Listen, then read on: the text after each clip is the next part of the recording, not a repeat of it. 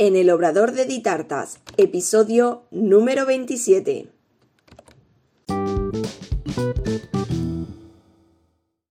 Hola, ¿qué tal? Bienvenida al podcast en el Obrador de Ditartas, donde hablaremos de repostería y conoceremos el día a día de un obrador. Yo soy Diana Verdú, chef pastelera y profesora de la Escuela Virtual de Repostería de Ditartas, donde encontrarás todo lo que necesitas de repostería en un único lugar cursos en vídeo, PDFs, descargables, descuentos, grupo privado de Facebook y realizamos clases en directo todos los meses. Visítanos en ditartas.com. Y bueno, hoy os traigo un eh, capítulo un poco denso, un poco mm, complicado, pero muy importante y es que vamos a hablar de la guía de prácticas correctas de higiene y la aplicación del APPCC. Muchos me diréis, Diana, ¿de qué me estás hablando? Pues bueno, eh, si mm, quieres o tienes un obrador, un obrador legal con registro sanitario, estás obligado, obligada a tener esta guía que os comento y de la que vamos a hablar un poquito eh, por encima, no vamos a entrar en mucho detalle porque si no se haría súper extenso el capítulo y tampoco quiero aburridos. Pero sí que me gustaría que tuvierais en cuenta, eh, tanto si tenéis el obrador, me imagino que ya tendréis parte de, esta guía. Y si eh, queréis abrir un obrador o vuestra intención es tener vuestra propia empresa, que sepáis que este requisito es obligatorio. Y os cuento, ¿qué es eh, las siglas GPCH? Es una guía de prácticas correctas de higiene, en la cual se incluye el APPCC. Eh, es un, manual que incluye las normas y recomendaciones sobre higiene que debe tener un establecimiento de alimentación. Y en este, eh, en este manual, como os comento, incluye el APPCC, que es el análisis de puntos de control crítico. En resumen, toda esta palabrería significa que es, eh, como yo digo, un tocho de hojas donde eh, explica todo lo que tienes en el obrador, cómo trabajas en el obrador y un seguimiento de todos esos puntos que ahora vamos a ver. Eh, yo, esta, esta, opción, esta guía, eh, tienes dos opciones. Puedes ir a una empresa y que te haga toda esta guía y que te gestione toda esta guía, o puedes hacerlo tú.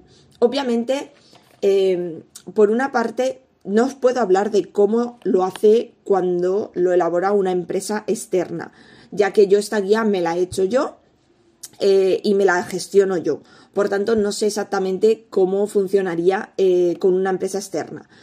Em, lo pasa es que sí que me es complicado entender algunos de los puntos que hay que llevar, que ahora veremos, cuando lo lleva una empresa externa, exactamente cómo, cómo se hacen esos puntos. Pero bueno, ahora iremos viéndolo en cada parte.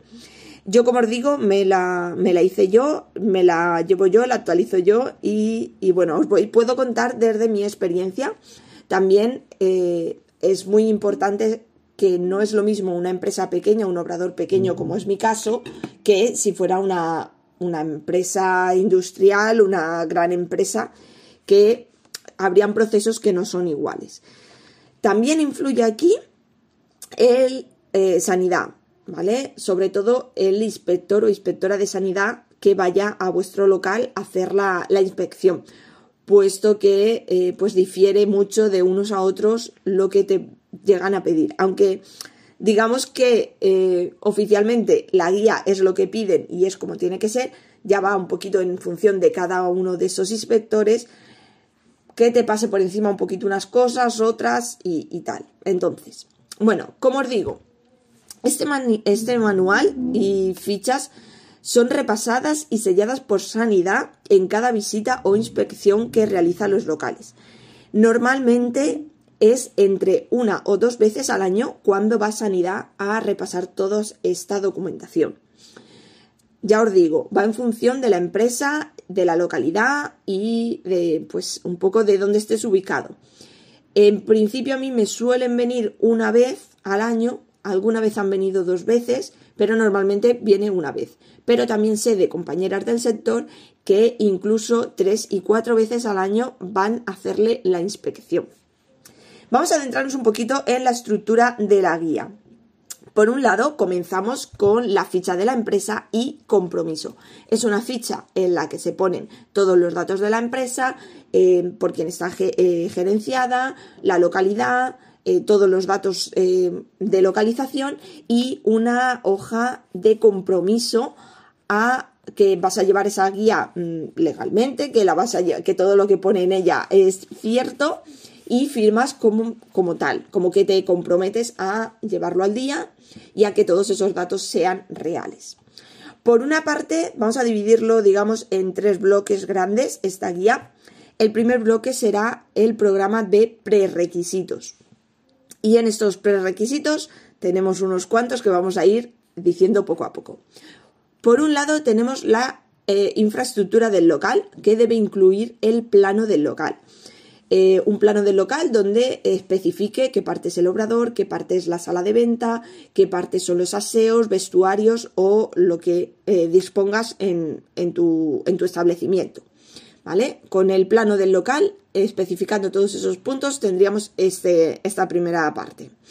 En segundo lugar, tenemos el control de calidad del agua.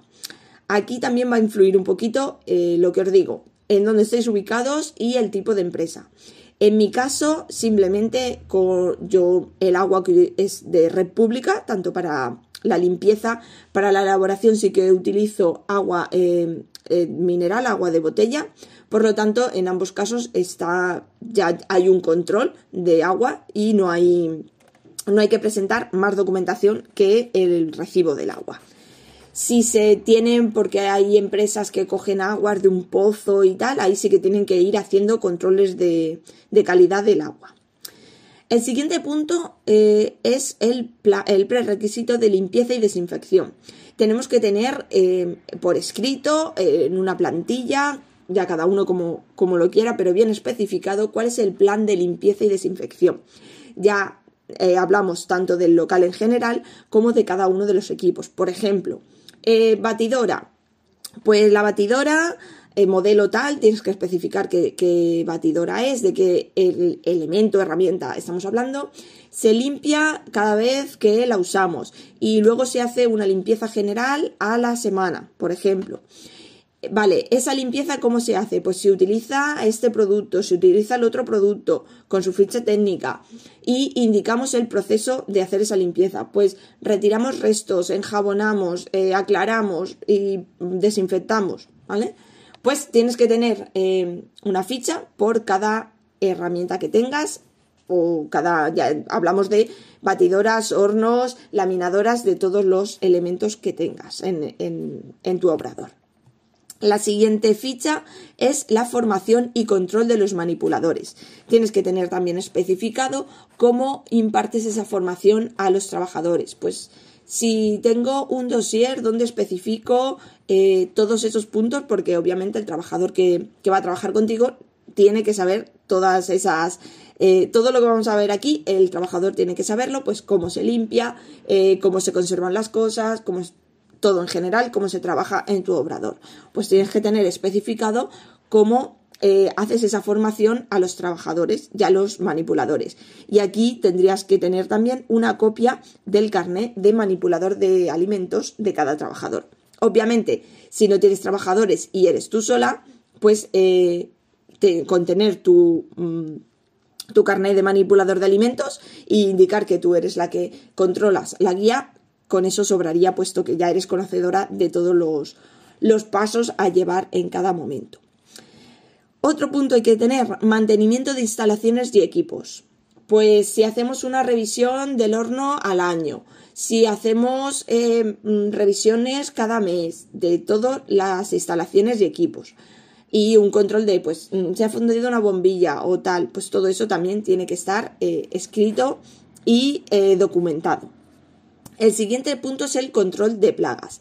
Este punto eh, obligatoriamente lo lleva una, empresa externa certificada, tiene que tener su certificación para que Sanidad te lo acepte y te hará el control de plagas y normalmente eh, plagas y extintores. Y ese control que ellos te hacen normalmente vienen, en, en mi caso vienen cada cuatro meses, creo que son 3-4 meses, vienen y me hacen el control. Eh, yo tengo toda la documentación de ellos, con toda la carpeta y y todas las, las revisiones que me van haciendo.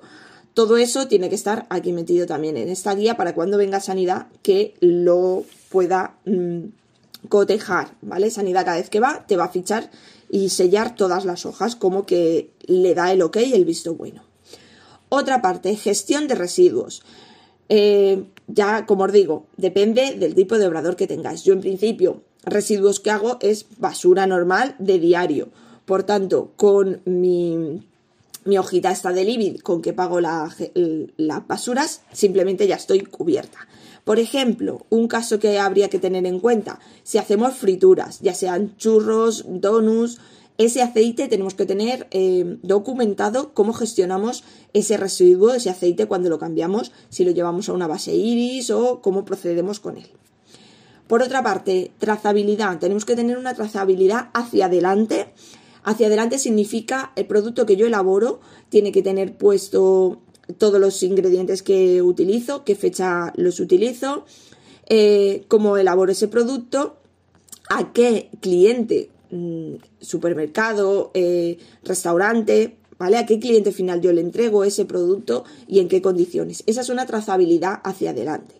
También tenemos que tener documentados todos esos productos que han salido a otros tipos de empresa eh, esa trazabilidad hacia adelante. Concretamente, en mi caso, por ejemplo, si es un cliente final, obviamente una mamá que viene por la tarta de su hijo, esa trazabilidad hacia adelante no me la piden. Me la piden normalmente cuando entrego en otras empresas, como os digo, restaurantes, bares, eh, supermercados, ¿de acuerdo? Otro control de, es el control de materias primas y, proveedores, que digamos que se llama también la trazabilidad hacia atrás. Y es, yo tengo una tablita donde indico qué día me entra la harina, de qué proveedor, qué lote, en qué condiciones y cuándo caduca. Todo eso yo lo tengo que ir apuntando de cada uno de, de las materias primas que me entran. Es una trazabilidad hacia detrás. Todo esto se lleva por si surgiera cualquier problema. Eh, Sanidad puede detectar concretamente en qué producto eh, ha pasado y ir hacia, eh, hacia adelante o hacia atrás en función de, de dónde hayan detectado ese problema y poder eh, erradicar. Muchas veces oímos, em, ha salido un lote de productos, no sé qué, pues ese lote, digamos que es el DNI del producto, de, de ese ingrediente, y con eso es con lo que Sanidad detecta dónde está ese problema. Si ha partido en un supermercado, si hacia atrás va a, la empresa donde elaboran ese producto o directamente a, a donde están los animales, ¿vale? Ahí va a sanidad buscando dónde está ese fallo. Y por último, en este programa de prerequisitos tendremos el mantenimiento de la cadena de frío. Este mantenimiento es tanto en frío positivo, que son las neveras, como en frío negativo, que son los congeladores. Diariamente hay que hacer dos tomas de temperatura yo normalmente lo hago por la mañana y por la tarde antes de irme. Tomo la temperatura de todos los eh, aparatos, frío positivo y frío negativo, y lo tengo documentado también en una tablita para cuando venga sanidad comprobar que no hay oscilación de temperaturas y que se mantiene estable. Dentro de esta guía, bueno, ya hemos hablado de todos los prerequisitos, que serían los que hemos comentado, y ahora vamos a entrar con el plan APPCC, que es el análisis de peligros y puntos de control crítico. Este plan lo que nos hace es identificar y controlar los peligros que nos han podido prevenir en los prerequisitos anteriores que hemos eh, hablado. Por una parte, necesitamos tener eh, una ficha con la fórmula del producto. Es una ficha general donde siempre tiene que ir todo fechado, con un diagrama de flujo, eh, si lleva relleno, si lleva decoración, los ingredientes, cómo se va a presentar, cómo se va a conservar, ¿vale? Digamos que es una ficha general del producto. Otra ficha que tenemos que tener es la ficha técnica del producto que aquí sí que incluimos la elaboración, incluimos alérgenos, se puede incluir también la información nutricional, ¿vale? Lo que digamos la ficha técnica de nuestro producto. Debemos tener también un diagrama de flujo. El diagrama de flujo es una representación esquemática del producto de fabricación, de, la fabricación del producto. Aquí podemos eh, dividirlos, por ejemplo, en masas fermentadas, masas batidas, rellenos, y ahí tendremos ese diagrama que, digamos, es eh, como un mapa mental, ¿vale? El típico mapa mental con flechitas, de la elaboración. Pues, por ejemplo, recepción de la mercancía, almacenaje, pesaje, mezclado, ¿vale? Y así eh, hacemos lo que es el diagrama de flujo de cada tipo de, de, elaboración, pero aquí las englobamos, ¿vale? No sería por elaboración en sí, como sería la ficha técnica, si que necesitamos una de cada uno, sino aquí sería por familias, ¿vale? Por ejemplo, masas fermentadas, masas batidas, rellenos, ¿de acuerdo? Otra ficha que tenemos que tener es una ficha de aditivos. Debemos tener documentados todos los aditivos, que son colorantes, em, por ejemplo, ácidos que le añadimos, eh, cualquier eh, aditivo que añadimos a nuestras elaboraciones, tenemos que tener, por una parte, la ficha de ese aditivo, con de qué proveedor viene, cómo viene, cómo se tiene que dosificar, etcétera. Y luego, en cada una de nuestras fichas tenemos que tener puesto cómo es la dosificación de ese aditivo. Por otra parte, necesitamos también ficha de los envases que utilizamos. Una ficha por cada envase que utilizamos, de que, igualmente, de qué proveedor viene, eh, qué especificaciones viene y todo. Sabéis que tienen que ser envases alimentarios que pueden estar en contacto con los alimentos. Por último, tenemos que tener eh, nuestra ficha de proveedores. Eh, con todos los proveedores que trabajamos y todos sus datos. Por lo mismo, si pasara cualquier cosa, sanidad podría localizar a cada proveedor. Y las fichas de control que hemos, eh, bueno, antes hemos hablado de los aditivos y, todo esto, tenemos que tener una ficha de control. Por una parte, la que os he dicho antes es eh, general, ¿vale? Yo tengo mi ficha, por ejemplo, de aditivos. Eh, colorante rojo, pues hay que utilizar... Por ejemplo, yo tengo mi ficha de colorante rojo eh, hay que añadir un 1%, viene de este proveedor, de este otro proveedor, va en este envase, tal, toda la especificación de ese eh, aditivo, que es el colorante rojo. Pero luego yo tengo que tener una ficha de control en el que digo, pues en esta elaboración he hecho tanta masa y he añadido tanto, en esta elaboración he hecho igual que por ejemplo el control del aceite. Pues a fecha tal he cambiado el aceite, a fecha tal he puesto aceite nuevo, ¿vale? Tenemos que tener un control y un registro de todas las Em, eh, cosas que vamos haciendo. Y por último, en esta guía, como veis, ya os digo, yo, yo, la tengo en una carpeta AZ porque son 50.000 hojas. Entramos en la última parte que es la verificación. La verificación se hace periódicamente y como el nombre indica, hay que verificar que todo esto anterior que hemos hablado está al día, está correcto y se va haciendo em, en todos sus pasos como tiene que ser. Tenemos que tener una revisión propia de los registros. Tenemos que tener una hoja en la que registramos que realmente eh, toda esa toma de datos se está haciendo correctamente. Tenemos que tener el análisis de superficies. Este análisis también lo hace una empresa externa, normalmente un laboratorio. Eh, con eh, se hace anualmente y te analizan tres superficies. Normalmente mesa, batidora y una espátula, una herramienta. Eso también lo tienes que tener eh, documentado por, una, por un laboratorio certificado para que Sanidad te lo pueda sellar. Calibración de equipos, ya sean pesos, neveras, las temperaturas, todo eso tiene que estar calibrado también por una empresa externa, es la que te hace la calibración de todos estos equipos. Igualmente, una vez al año, eh, en principio, sanidad con que lo tengas una vez al año, yo te lo sellan y te lo dan como, como, como visto comprobación de la trazabilidad. De vez en cuando hay que hacer simulacros de que todo está controlado y que está todo en correcto en el proceso.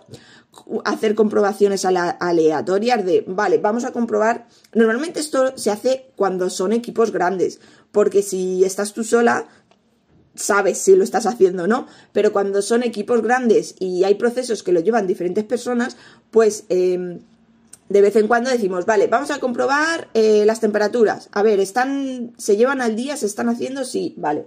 Vamos a comprobar la trazabilidad de delante. ¿Está apuntándose tal? Normalmente, ya os digo, es cuando hay un equipo y cada uno se encarga de una fase. Pues se hacen estos compro estas comprobaciones para ver que se está haciendo como se tiene que hacer.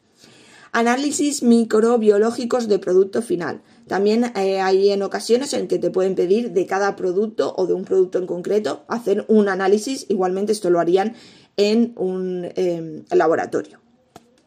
Y eh, como os digo, el control externo por sanidad que puede ser entre una o dos veces al año o incluso tres y cuatro veces, en función del tipo de empresa y en función de, la localidad en la que estés. Y por último, tendríamos que tener un parte de acciones correctoras sería un parte en el que pues hemos detectado que el horno funciona mal, pues eh, ¿qué vamos a hacer? Vamos a llamar al técnico y cuando venga el técnico, el técnico ha venido, lo ha reparado y está todo correcto, ¿vale? Eso también tiene que estar documentado en todo, eh, en esta guía para que Sanidad te dé la verificación de que todo está correcto.